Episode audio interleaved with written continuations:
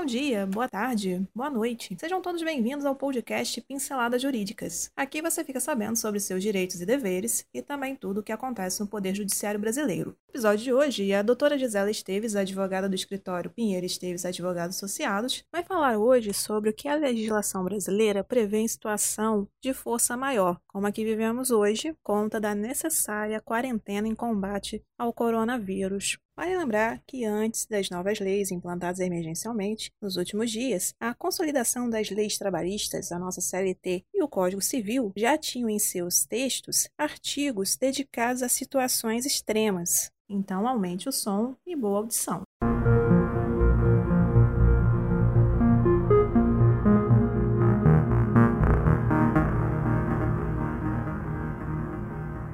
Força maior e o coronavírus. Como fica a relação empregado-empregador diante desta pandemia? Com o receio da contaminação, a decretação de quarentena ou o isolamento voluntário produz efeitos econômicos imediatos. Força maior é o poder ou razão mais forte, decorrente da irresistibilidade do fato que, por sua influência e impeça a realização de obrigação a que se estava sujeito. A pandemia do coronavírus era imprescindível e é irresistível. Não respeita fronteiras e se alastra com velocidade, afetando inclusive o comércio em geral, a cultura, empresas, indústria em geral. O empregador até quando conservará seus empregados inativos, pagando-lhes salários e encargos? Dará férias coletivas ou será forçado a dispensá-los? E o empregado, na incerteza de como receberá o seu salário e cumprirá suas obrigações para com terceiros? Empregados dependentes do emprego não têm condições de suportar atrasos.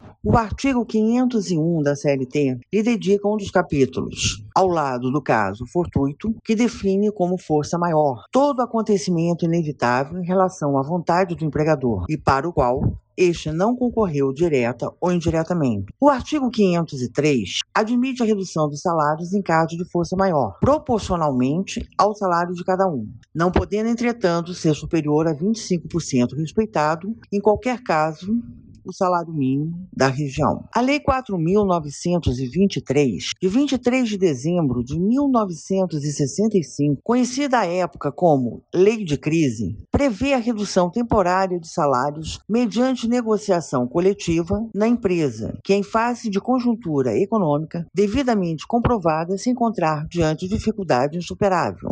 E na esfera civil, o artigo 393 do Código Civil, cujo texto afirma: o devedor não responde por prejuízos resultantes de caso fortuito ou de força maior, se expressamente não se houver por ele responsabilizado. Verifica-se o caso fortuito ou de força maior, diz o parágrafo único, no fato necessário cujos efeitos não era possível evitar ou impedir.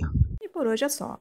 Agradecemos sua atenção e esperamos ter lhe ajudado com este conteúdo. Toda semana são lançados dois novos episódios. Este podcast tem o apoio técnico-jurídico da Pinheiro Esteves Advogados Associados e o apoio tecnológico digital da Clã de Soluções Digitais. Para conhecer mais, os links estão na descrição. Até o próximo episódio.